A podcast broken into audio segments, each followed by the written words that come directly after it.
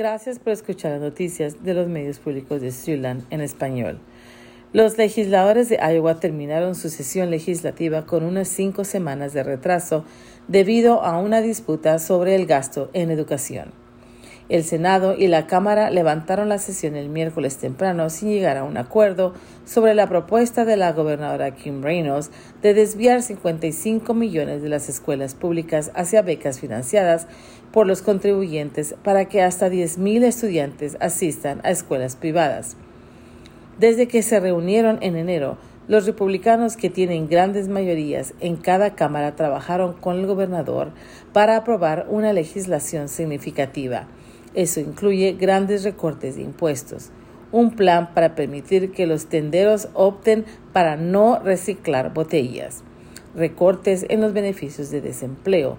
Y un proyecto de ley que prohíbe a las mujeres transgénero participar en deportes de secundaria para niñas y atletismo universitario para mujeres.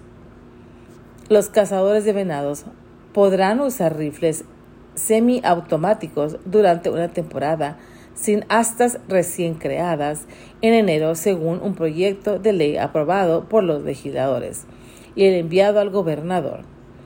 Fue diseñado en respuesta a las quejas de que los venados comen maíz en exceso y son peligrosos para los automovilistas. Un legislador que sirve en la Reserva del Ejército de Estados Unidos se opuso a la propuesta. Él dice que el rifle AR-15 permitidos para la caza son similares a los que usan el ejército y que las municiones de las armas pueden viajar hasta dos y media millas. La gobernadora de Iowa, Kim Reynolds, ordenó que las banderas del estado se bajaran a media asta hasta el atardecer del sábado para honrar y recordar a las familias del tiroteo en la escuela de ayer en Texas que mató a 19 estudiantes y dos maestros. En el Twitter, el senador estadounidense Jack Crassley dijo que seguirá presionando para que el Congreso apruebe a sus leyes que otorgaría más recursos a las escuelas y a las fuerzas del orden. La representante Cindy Axney dice que su corazón está con las víctimas, sus seres queridos y toda la comunidad. Agregó, no podemos aceptar esta epidemia de violencia armada como nuestra realidad.